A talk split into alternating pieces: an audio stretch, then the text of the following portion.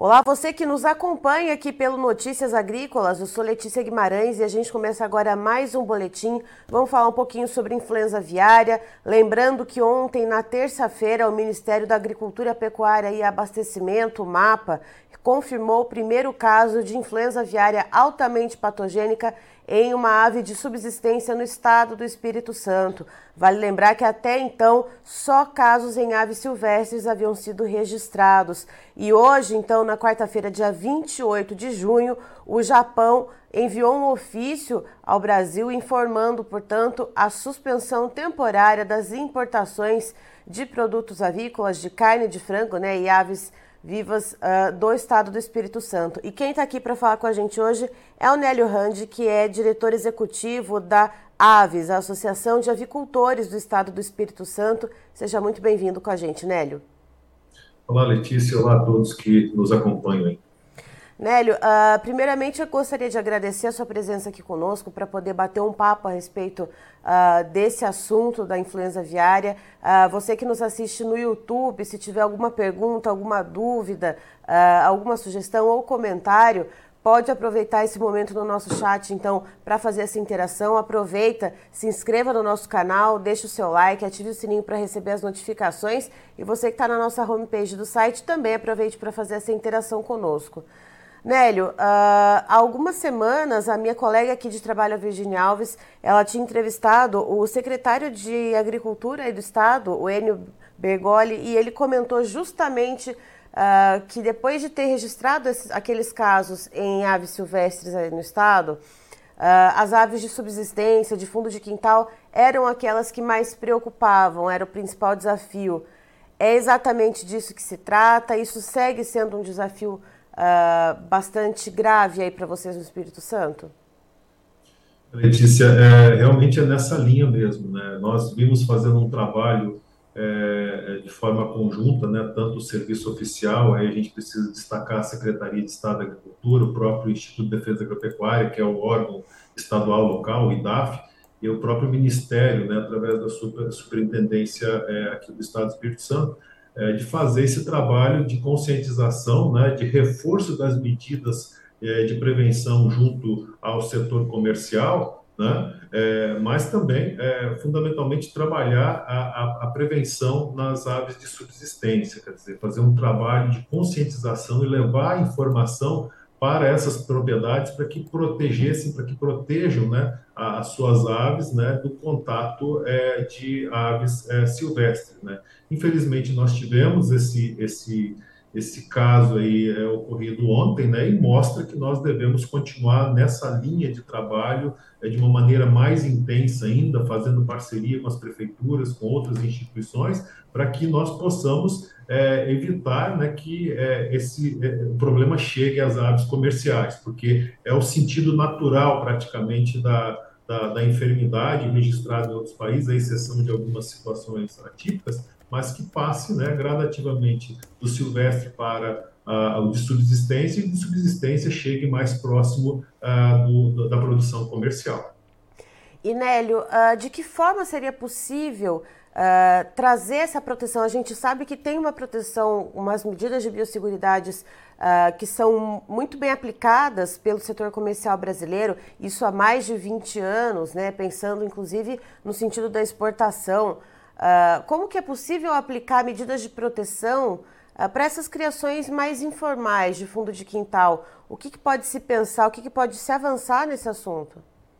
Usando como princípio as ações é, que são é, usadas no setor comercial. Né? Você já bem colocou que são feitas há, há mais de 20 anos né, e de forma obrigatória estabelecidas pelo Ministério da Agricultura. Né? Quer dizer, é, isolar as aves, proteger, né, como é, é, é comumente conhecido, galinheiro dessas aves, né? proteger esse galinheiro uhum. com uma tela né, que evite a entrada de outros pássaros, proteger a alimentação desses animais, né, a, a, ração, ou a comida e a água, né, que sejam é, uma alimentação fresca, água fresca e que então, não possibilite a, o acesso desses animais externos, que é exatamente isso que atrai os animais que estão, é, talvez, é, frequentando um ambiente que, que tenha as aves de subsistência. E manter limpo né, o ambiente em torno desse galinheiro para que é, não é, ocorram pragas ou roedores né, que, que são carreadores é, de, de, meios que podem conter o vírus que acabam contaminando essas aves. Então, ah, ah, são essas as medidas que nós estamos orientando para a, a, a produção de subsistência. Né? Então, é, isso vem sendo trabalhado através de materiais orientativos do próprio Ministério da Agricultura, do próprio setor nacional, aqui no estado da Aves e do IBAF também. Então, temos tentado chegar a essas propriedades de subsistência levando essa informação. Quer dizer, além de proteger as aves de subsistência daquele pequeno produtor, elas também não sirvam de meios para chegar à atividade comercial. E aí, Letícia, tem um trabalho que está sendo feito assim, de uma maneira muito importante, que vale a pena a gente destacar, que é junto aos municípios, né, que nós estamos trabalhando a começar, é claro, pelos municípios de maior produção avícola, de maior expressão na produção, mas que é, é buscar junto à municipalidade, né, é, diretamente ao ponto, né, junto à Secretaria Municipal de Saúde, que tem nos ajudado através dos agentes de saúde né, dos municípios para levar essa informação é, para a população né, e também para as propriedades rurais, é, para que é, possamos conscientizar esses pequenos proprietários a proteger as suas aves. Então, isso tem é, sido feito já em alguns municípios, iniciamos em Santa Maria de Etipá, por razões óbvias, uhum. também já estamos fazendo na região produtora do frango, né? E isso tem avançado, quer dizer, são parceiros importantíssimos nesse, nessa movimentação de informação que nós precisamos fazer chegar a toda a população e, consequentemente, também a essas propriedades de subsistência. Para você que não conhece o estado do Espírito Santo, o município de Santa Maria de Jetibá é um expoente na produção de ovos, né, Nélio? Sim, sim. É, é, segundo o IBGE, é o, o maior município produtor de ovos do país. Então, ah, existe essa preocupação, né, como eu falei, óbvio, em relação à proteção do plantel local. Claro, a produção de frangos também aqui do Espírito Santo também é uma preocupação, mas em função do volume e até da questão de concentração da produção, é, as atenções também, é, em boa parte do tempo, são voltadas para aquela região produtora.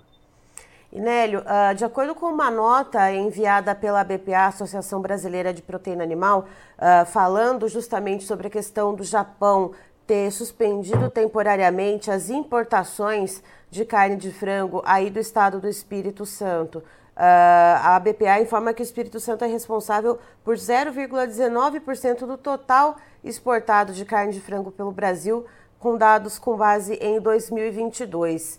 Uh, o quanto isso pesa para o Estado? Porque quando a gente pega essa porcentagem e fala uh, do Brasil todo exportando é uma coisa, mas quando a gente olha ali para a renda do Estado, qual é o peso disso para vocês? É, a preocupação né, inicial é exatamente é, esse, esse produto ele ter que virar uma oferta de mercado interno. Né? Nós temos um setor de carne de frango que não anda lá tão bem em relação à, remuneração para a indústria, para o produtor, e isso pode ter esses efeitos. Né? Nós, assim, é, não é, estamos entendendo o porquê dessa, dessa decisão do Japão, até porque, é, segundo a Organização Mundial de Saúde Animal, né, não haveria motivos para nenhum tipo de restrição a, mercados, né, sendo a influenza aviária é, recorrente em aves silvestres e em aves de subsistência. Mas foi a nota que foi emitida, né, e, nós já temos, assim, o Ministério da Agricultura trabalhando nesse sentido, a própria BPA nos auxiliando é, nesse fator, mas é realmente é uma situação que preocupa, né, porque isso pode virar também precedente para outras situações que, que, que possam é, também é, é ocorrer. Né? E você que está nos assistindo, você encontra no site do Notícias Agrícolas uh, um texto informando sobre essa suspensão do Japão, inclusive com o documento oficial do Japão e um documento oficial do Ministério da Agricultura aqui do Brasil também, uh, informando que já está questionando as autoridades japonesas do porquê dessa suspensão, justamente como o Nélio falou, que os protocolos da Organização Mundial uh, para a Saúde Animal, eles eh, não, não tiram o status do país quando a, a, a doença ela está ainda em aves de subsistência, só quando atinge plantéis comerciais, né, Nélio? Sim, exatamente isso. Né? Então, a, a, pegou realmente o setor local né, e o nacional de surpresa, né, porque, é, como eu disse, é uma preocupação agora do próprio Ministério da Agricultura em fazer esses questionamentos né, e, e, e as justificativas que serão colocadas. Esperamos que isso possa ser revertido, né, é, embora tenhamos um volume é, bem pequeno aí do Estado para é, a exportação né, para aquele país, né, mas ele pode sim né, criar alguma dificuldade em determinado momento. E pensando nessa dificuldade, você comentou a respeito do preço, né? A gente acompanha aqui no Notícias Agrícolas e leva para a nossa audiência uh, a avicultura do Brasil como um todo, mas agora que a gente está falando especificamente do Espírito Santo, Uh, falamos a questão do preço da remuneração, que já não está lá aquelas coisas, né, Nélio? E aí trazer Sim. essa oferta, ainda que ela não seja uh, numa porcentagem muito grande, mas é uma oferta aí localizada no Espírito Santo que pode baixar ainda mais os preços. Uh, isso pode mexer com alguma questão de empregos, agroindústria, paralisação? Como que vocês vislumbram isso, Nélio? Letícia, é uma coisa muito, digamos, do ponto de vista geral da produção, incipiente ainda para chegar a esse ponto. Uhum. Claro que se houverem é, situações é, mais drásticas ou mais aprofundadas nesse sentido, é, pode sim implicar. Quer dizer, a consequência de qualquer tipo de redução na produção é, pode gerar é, é, é, é desmobilização de equipamento, redução na, na, força de trabalho, quer dizer, no número de empregos. Né? Nós sentimos isso, extrapolando um pouquinho, nós sentimos isso muito nos últimos anos, é, nos últimos três anos, principalmente, quando nós tivemos uma alta muito grande dos custos de, de, de produção. Quer dizer, uhum. aqueles custos que subiram muito do milho, da soja, provocaram, né, no final da história, uma redução muito grande é, principalmente na postura comercial, mas também no frango de corte produzido aqui no Espírito Santo. Né? E aí a consequência é exatamente nesse ponto que você colocou, quer dizer, redução de emprego, é, encerramento de atividade por algumas propriedades, ou aqueles que conseguiram se manter, reduzindo também a sua produção. Então, sempre há consequências negativas nesse sentido, e reforço, nós sentimos isso na pele nesses últimos anos, quando nós tivemos os custos de produção que ficaram muito altos aqui para o setor produtivo. E Nélio, pensando na avicultura de postura, né, olhando para Santa Maria de Jetibá como expoente brasileiro na produção de ovos, uh, conversando com um, um, dos integrantes da Secretaria de Defesa Animal do MAPA, uh, ele comentou no evento da Combrasul Ovos uh, que a avicultura de postura ela é mais suscetível à entrada da influenza aviária, porque tem aves de diversas idades ali que estão juntas. Uh, como que você vê esse tipo de situação, esse tipo de risco? Isso oferece, uh, de fato, uma vulnerabilidade maior para a entrada da doença?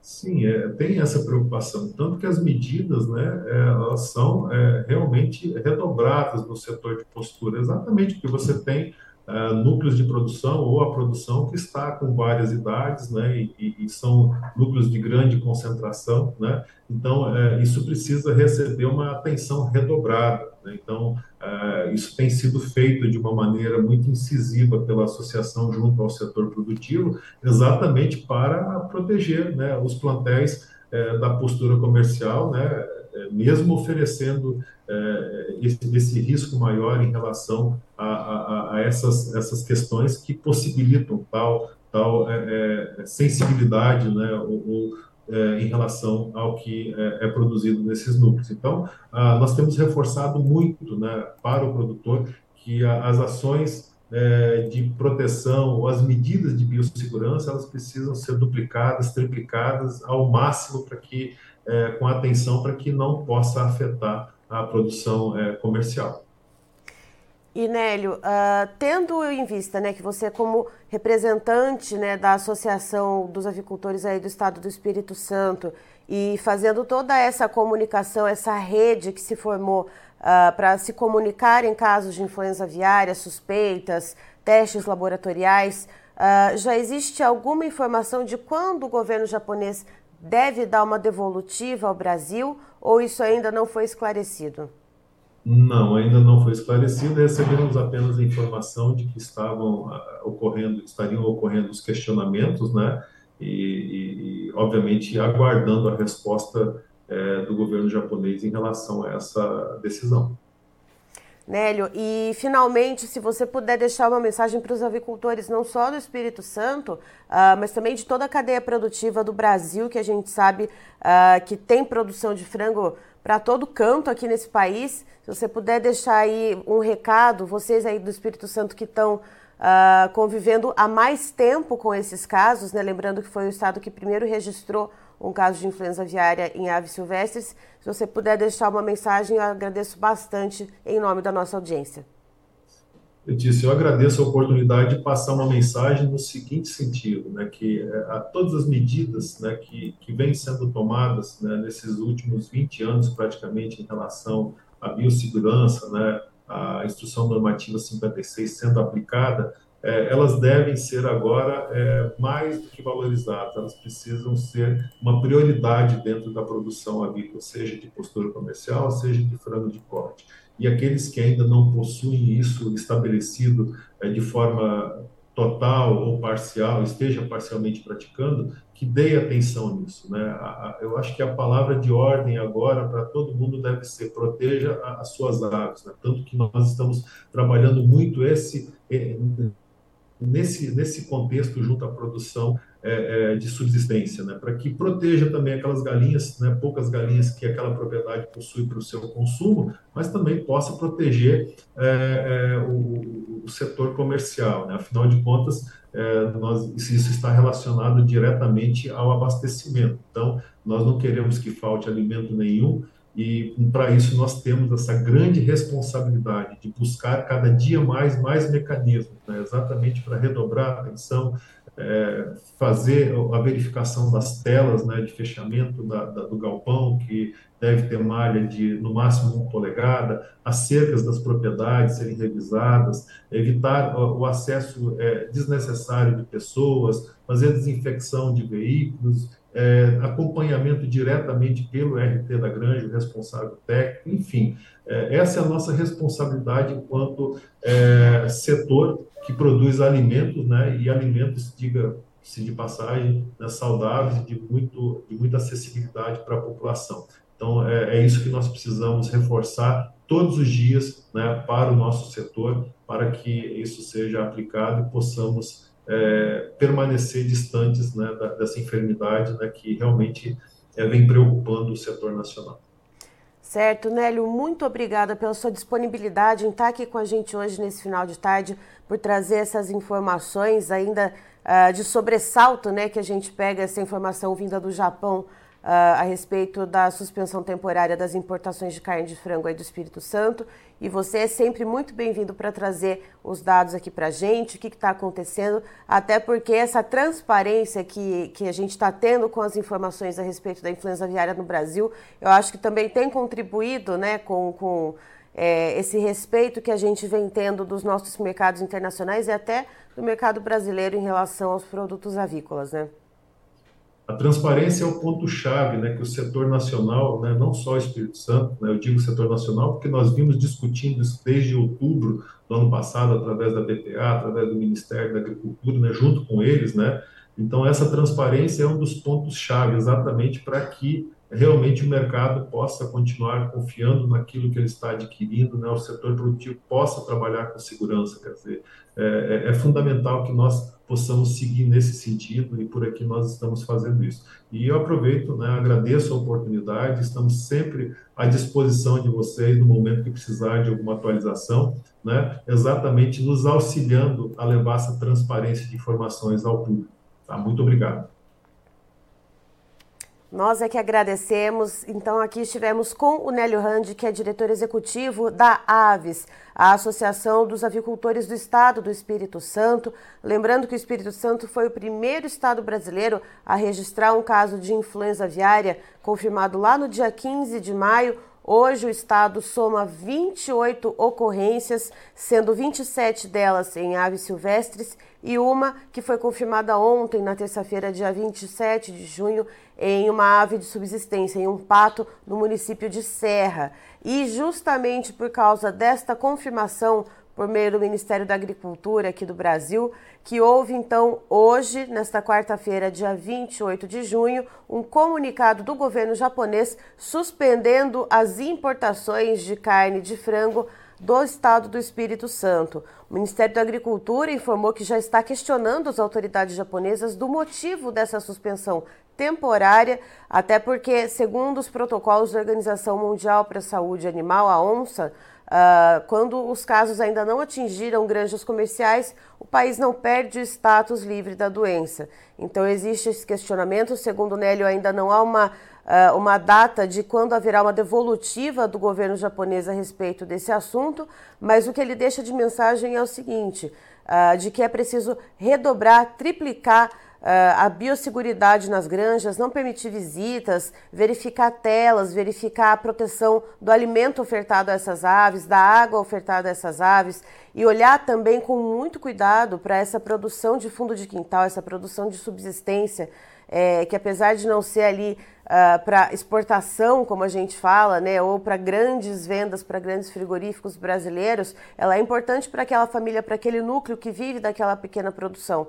Uh, e também isso pode afetar essas grandes produções, as aves comerciais. Então, cercar, verificar as telas desses galinheiros do fundo do, do, quintal, verificar, aplicar praticamente as mesmas medidas de biosseguridade que já são aplicadas em granjas comerciais há mais de 20 anos. Então, verificar a tela, né, se está tudo muito bem fechadinho ali no galinheiro, verificar justamente uh, a circulação de animais ali em volta do galinheiro, que também podem ser vetores de transmissão da doença, uh, verificar se essa comida está bem protegida, se essa água ofertada às aves ela está uh, num recipiente ali que é tampado para não cair nenhum dejeto de alguma ave possivelmente contaminada, enfim, aplicar os mesmos protocolos de biosseguridade de uma granja comercial, mas numa escala menor para essa produção de fundo de quintal, que sim é um dos gargalos nesse momento, principalmente para o estado do Espírito Santo.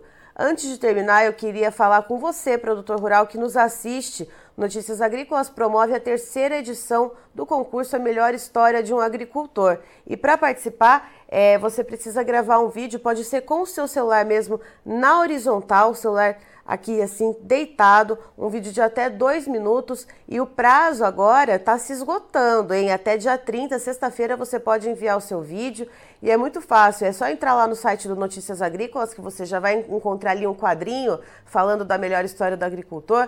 Só clicar ali e aí você já vai ser direcionado para uma página que vai te dar todas as instruções de como enviar o seu vídeo para nós uh, nos ajudar a contar essa história do Brasil que produz. Tem ali todo um regulamento e, claro, também os prêmios, caso a sua história seja escolhida como uma das melhores, os prêmios que você pode concorrer, que são incríveis. E por falar sobre o concurso Melhor História de Agricultor, vamos falar sobre um dos nossos patrocinadores. Você já conhece o Acessa Agro, que é a plataforma de benefícios da Singenta? Nela você ganha pontos através de compras dos produtos Singenta e são mais de 3 mil itens. Então vá agora ao acessaagro.com.br. Se você é agro, acessa! Eu fico por aqui, até já!